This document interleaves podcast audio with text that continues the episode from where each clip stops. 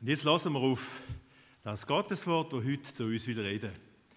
Ich lese aus, aus dem 1. Johannesbrief, Kapitel 4, Vers 15 bis 21.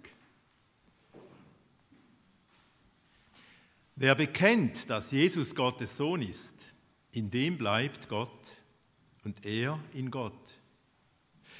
Und wir haben die Liebe, die Gott zu uns hat, erkannt und geglaubt. Gott ist die Liebe. Und wer in der Liebe bleibt, der bleibt in Gott und Gott in ihm. Darin ist die Liebe bei uns vollendet, dass wir voll Zuversicht sind am Tag des Gerichts. Denn wie er ist, so sind auch wir in dieser Welt. Furcht gibt es nicht in der Liebe, sondern die vollkommene Liebe treibt die Furcht aus. Denn die Furcht rechnet mit Strafe. Wer sich aber fürchtet, der ist nicht vollendet in der Liebe. Lasst uns lieben, weil er uns zuerst geliebt hat. Wenn jemand sagt, ich liebe Gott und hasst seinen Bruder, der ist ein Lügner. Denn wer seinen Bruder nicht liebt, den er sieht, der kann nicht Gott lieben, den er nicht sieht. Und dieses Gebot haben wir von ihm, dass wer Gott liebt, auch seinen Bruder lieben soll.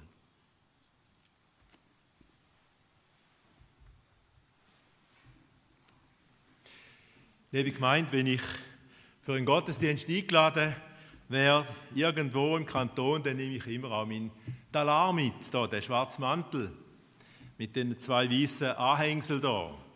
Man sagt ihnen Bäffli, also nicht Pfäffli, Bäffli. Und die beiden Tafeln sollen einfach symbolisieren, die beiden, Taf äh, die beiden Bäffli sollen symbolisieren die beiden Tafeln von den zehn Geboten. So habe ich es mal gelehrt.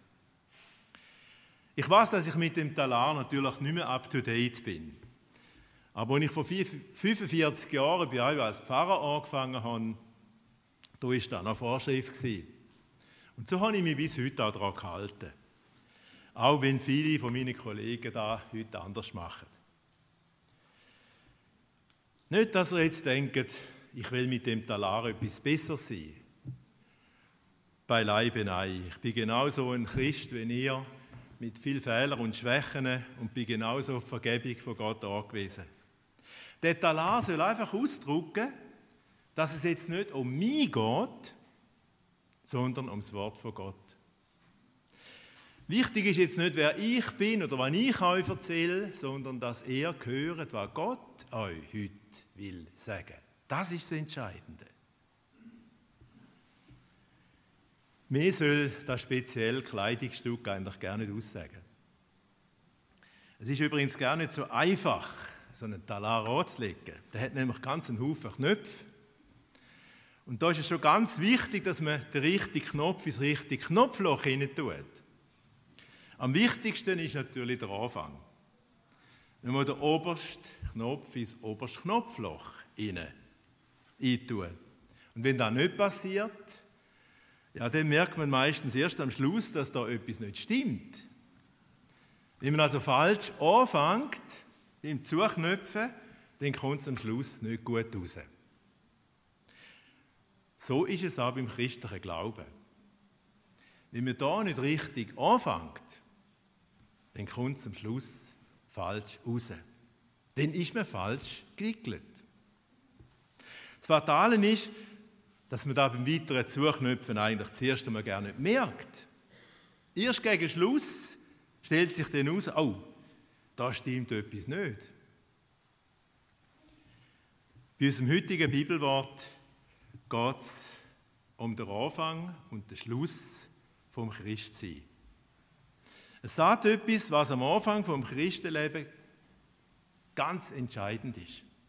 Und es sagt uns, was beim rechten Anfang, wenn man richtig angefangen hat, am Schluss bei der ganzen Sache dann rauskommt. Fangen wir also an beim ersten Knopf. Der erste Knopf heißt Er. Auf was kommt es denn am Anfang vom Christsein an?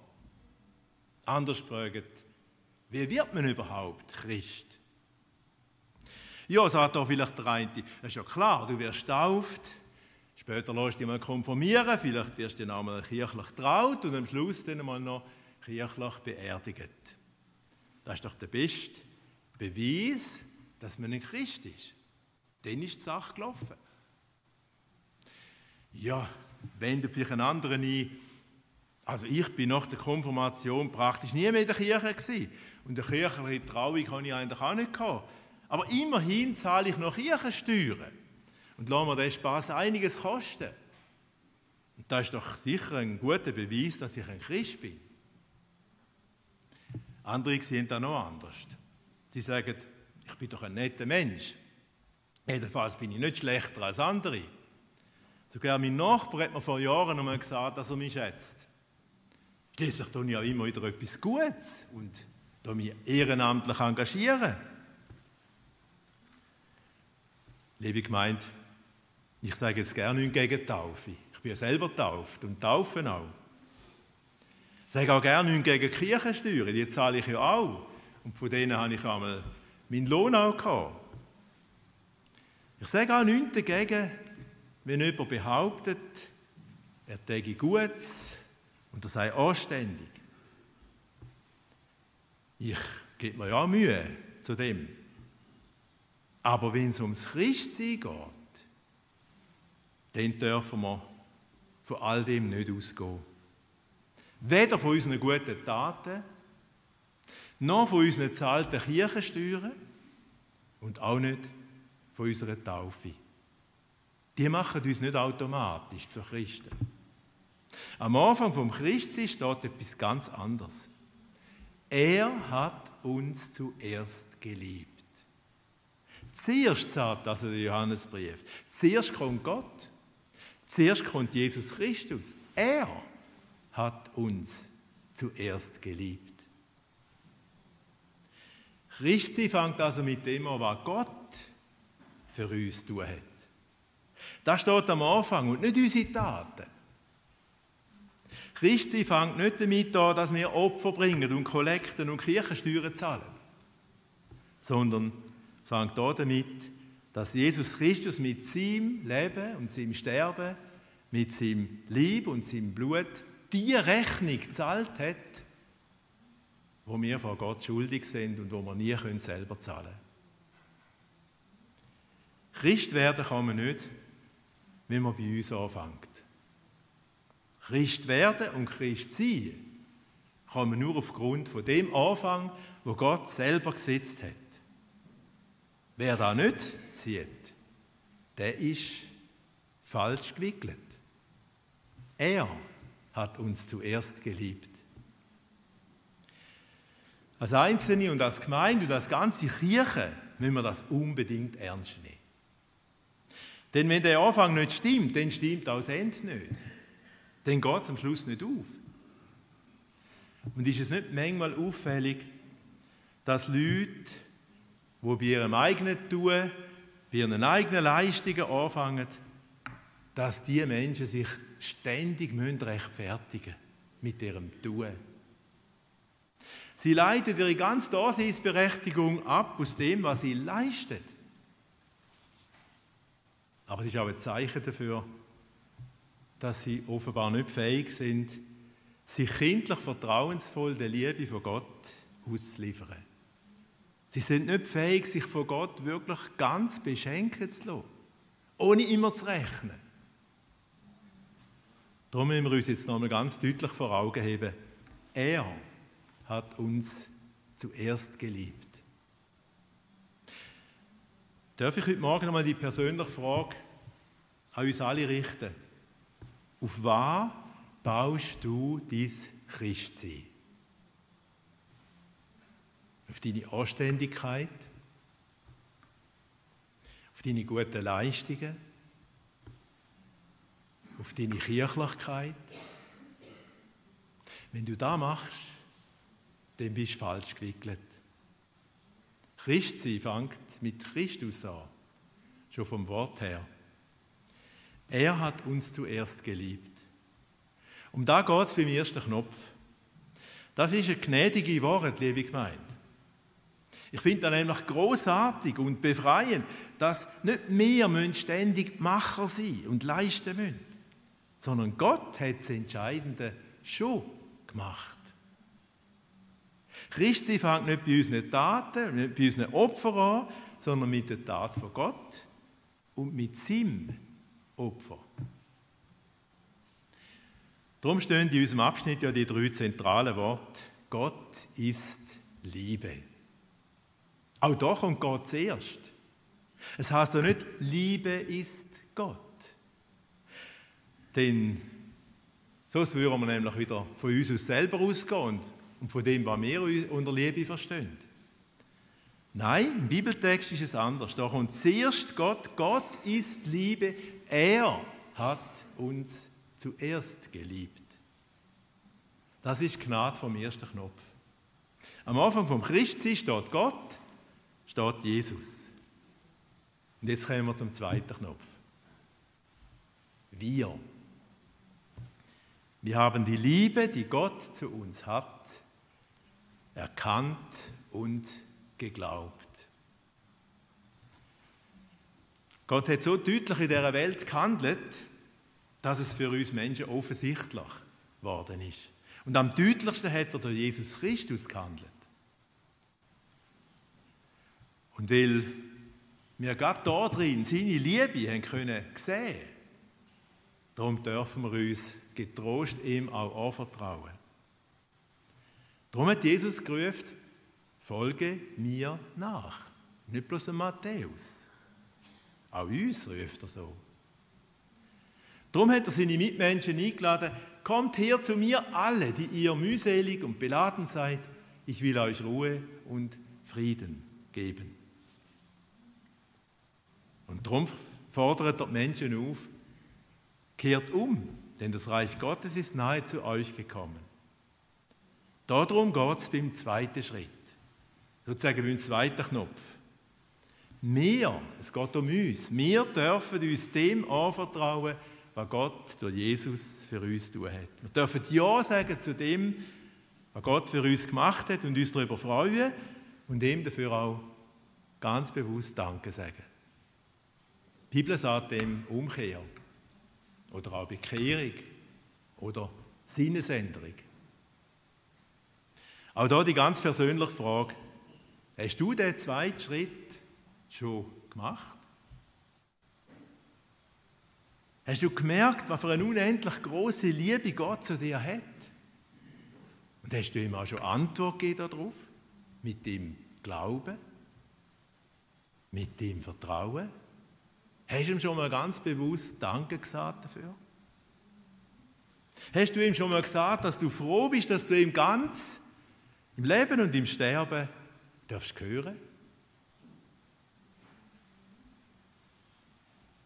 Knopf 1 und 2 haben es mit dem Christwerden zu tun. Zuerst geht es darum, dass Gott sich uns zugewendet hat. Und dann geht es um unsere Zuwendung zu Gott. Und jetzt geht es aber weiter. Weiter zu unserer Zuwendung zum Brüder. Das wäre dann der nächste Knopf. Bei ihm und bei allen folgenden Knöpfen geht es um die Frage, wie man Christ bleiben kann. Der dritte Knopf also, unseren Brüder. Dieses Gebot haben wir, dass wer Gott liebt, auch seinen Bruder lieben soll. Aus dem, was Christus für uns am Kreuz zu tun hat und aus dem, dass wir zu Jesus Christus umkehren dürfen, folgt als drittes, dass wir uns unserem Brüder zuwenden. Ja, man kann sogar sagen, an der Zuwendung zum Brüder, und da sind die Schwestern natürlich immer mitgemeint, an der Zuwendung zum Brüder und zu der Schwester kommt die Hinwendung zu Gott bei Ablesen. Jemand hat einmal ganz richtig gesagt, wenn Gott fragt, wie sehr ich ihn liebe, dann fragt er nicht mich, sondern meinen Bruder. Nochmal, wenn Gott fragt, wie sehr ich ihn liebe, dann fragt er nicht mich, sondern meinen Bruder. Die Liebe von Gott ist also Quelle von dem Fluss, wo schließlich bis zum Brüder und zu der Schwester soll gehen. wenn ich zwar die Liebe von Gott für mich einsehe und mich ihr anvertraue, aber vom Brüder, wo die Liebe auch eingeschlossen ist, nichts will wissen, dann geht das doch nicht auf. Dann geht das wirklich nicht auf. Die Liebe zum Mitchrist lässt unsere eigene Liebe zu Gott so gerne noch grösser werden. Es ist wie bei glühenden Kohlen. Die bleiben bloß heiß in der Glut, wenn sie mit den anderen Kohlen zusammen sind. Wenn man eine einzelne Kohle rausnimmt aus der Glut, dann wird die bald verkalten. So verkaltet auch die Liebe von Gott in uns, wenn wir als Einzelgänger Christen leben wollen. Und genau aus dem Grund sind wir doch heute, jetzt am Sonntagmorgen, zusammengekommen. Damit die Glut von der Gottesliebe uns als Einzelne, uns als Einzelne und als Gemeinde am Brennen bleibt. Aber beim dritten Knopf wird die persönliche Frage stellen. Bist du in deinem Christsein als Einzelgänger, als Einzelkämpfer unterwegs? Lebst du als Christ bloß für dich selber? Kritisierst du die anderen bloß oder bist du bereit für die Liebe, wo auch bereit ist, die Last von anderen mitzutragen? Dieses Gebot haben wir von ihm, dass wer Gott liebt, auch seinen Bruder lieben soll. Und da geht es beim dritten Knopf. Ja, jetzt bin ich erst beim dritten Knopf. Mein Talar hat aber acht Knöpfe. Geht also noch lang, bis wir fertig sind. Aber keine Angst. Ich will nicht mehr auf jedes, jeden Knopf im Detail eingehen. Auf den Knopf, da wäre dann der vierte vom Bekennen, der Knopf von der Vergebung, der Knopf vom Segnen, der Knopf von und, und, und. Es geht noch weiter. Aber der letzte Knopf, wenn wir miteinander noch anschauen. Der letzte Knopf heißt, da geht es ums Gericht, ums letzte Gericht. Darin ist die Liebe bei uns vollendet, dass wir voll Zuversicht sind am Tag des Gerichts. In dem Satz geht es um den letzten Knopf vom Christenleben. Der wird dann zugeknöpft, wenn Jesus einmal wiederkommt und alle Menschen gerichtet werden, die Lebendigen und die Toten. Gericht, das bedeutet Abrechnung. Da werden Bücher aufgeschlagen. Alles aus Hinterst und Letzt kommt dann ans Licht. Niemand, der sich selber gut kennt, hat Grund, sich auf den Gerichtstag zu freuen. Das ist ja schon bei dem menschlichen Gericht so. Ich weiß zwar, dass viele beim Gedanken an das letzte Gericht gerne nicht mehr sich Gedanken machen und nicht mehr zittern. Sie haben aus dem Satz, Gott ist Liebe, so eine eigene Version vom lieben Gott zusammengeschustert. So eine Art seniler Großvater, der nicht mehr gut sieht und nicht mehr gut hört und nicht das harmlose Gutmütigkeit verbreitet. Aber wer da meint, der hätte den Alarm von seinem Glauben falsch zugeknüpft. Der ist falsch gewickelt. Dem würde ich gerne mal eine schlaflose Nacht wünschen mit dem Satz aus dem Neuen Testament, was heißt, jeder Mensch muss einmal sterben und dann kommt das Gericht. So steht es im Neuen Testament. Nein, liebe Gemeinde, Gott nimmt uns ernst. Das sagt uns die Bibel ganz klar, wenn sie vom Gericht redet. Allerdings wollen wir auch beachten, dass sie nicht ständig und nur vom Gericht redet. Gott ist nicht wie ein Lehrer, der immer mit der Strafe droht. Und auch Jesus hat seine Zeitgenossen nicht einfach die Hölle heiß gemacht, nein. Er hat mit Taten von seiner unendlichen Liebe hat er um uns Menschen und um unser Vertrauen geworben. Aber wer dem Werben von ihm ausweicht, der, sagt die Bibel, der kommt ins Gericht. Aber jetzt sagt Johannes in unserem Bibelwort ja etwas ganz Tröstliches und Befreiendes. Wenn du den richtigen Glaubensanfang gemacht hast, Wenn du gemerkt hast, dass Gott das Entscheidende du hat, und wenn du dich ihm anvertraut hast, und wenn du die erfahrene Liebe zum Brüder und zum Nächsten weiterfließen lässt, dann kommt es am Schluss auch gut raus. Dann musst du bei dem letzten Knopf, bei dem Knopf vom Gericht, keine Angst mehr haben. Damit ist die Liebe bei uns vollendet, dass wir voll Zuversicht sind am Tag des Gerichts. Nicht, weil uns da denn gelungen ist, als Christen immer so brav und sündlos zu leben, müssen wir keine Angst haben. Denn. Nein. Sondern wenn wir im Gericht können bestehen können, dann nur, weil Jesus für uns alles tun hat. Ich will am Schluss noch mit einer kleinen Geschichte verdeutlichen. Da sind sich zwei Männer begegnet, und zwar im Gericht. Der eine war der Angeklagte, der andere war der Richter. Speziell an dieser Begegnung war, dass beide sich von der Schule her kennt haben und einmal dicke Freunde sind. Aber nachher ist der eine auf die schiefe Bahn gekommen und hat sich mit seinen Taten einen riesigen Berg von Schulden angehäuft. Jetzt sind die Zuschauer im Gerichtsgebühr natürlich gespannt. Was wird der Richter mit seinem ehemaligen Freund jetzt machen? Wird er, sie, wird er ihm jetzt gnädig sein und Nachsicht walten lassen? Aber nein, es ist ganz anders gekommen. Während der Verhandlung hat der Richter den Anklagten frontal angegriffen. Alle dunklen Punkte von seinem Leben sind schonungslos auf den Tisch gekommen und aufgezählt worden. Und dann hat sich das Gericht zurückgezogen zur Beratung. Nach einer Weile sind sie wieder reingekommen und der Urteilsspruch ist eröffnet worden. Der Angeklagte ist zur höchstmöglichen Geldstrafe verurteilt worden. Natürlich hätte er nicht können zahlen. Also muss er ins Gefängnis. Die Gerichtsdiener haben ihn bereits abführen.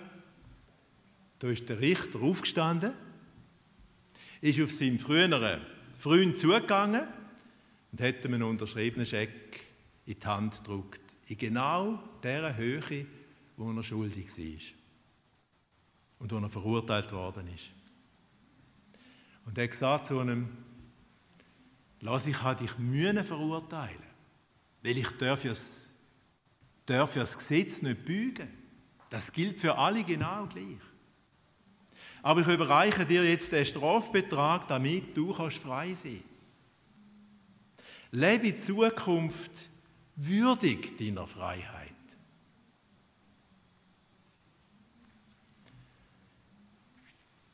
Liebe Gemeinde, so ähnlich macht es Gott mit uns. Er richtet gerecht. Aber er hat das Urteil, das wir verdient hätten, an seinem Sohn vollzogen. Jesus hat für uns alles bezahlt. Und wer sich darauf verlässt, was Jesus für ihn tun hat, wer das Geschenk mit Dank angenommen hat, der kann getrost dem Gericht von Gott entgegengehen. Wer sich allerdings auf die eigenen Leistungen verlässt, der muss am Schluss dann auch den eigenen Kopf herheben. Auch hier noch einmal eine persönliche Frage. Wie steht es bei dir? Hast du Angst vor dem Gericht von Gott? Denk daran, was Jesus Christus für dich tun hat, da ist genug für dein Leben und für dein Sterben. Wenn du da im Glauben angenommen hast, dann trat dich das durch auch durchs letzte Gericht. Du bist frei und gehst frei aus für immer und ewig.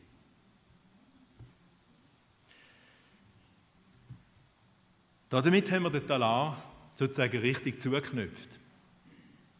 Gott ist immer zuerst.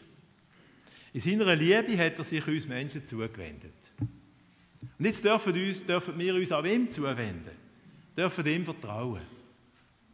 Das hat zur Folge, dass wir uns dann auch den Brüdern und den Schwestern zuwenden.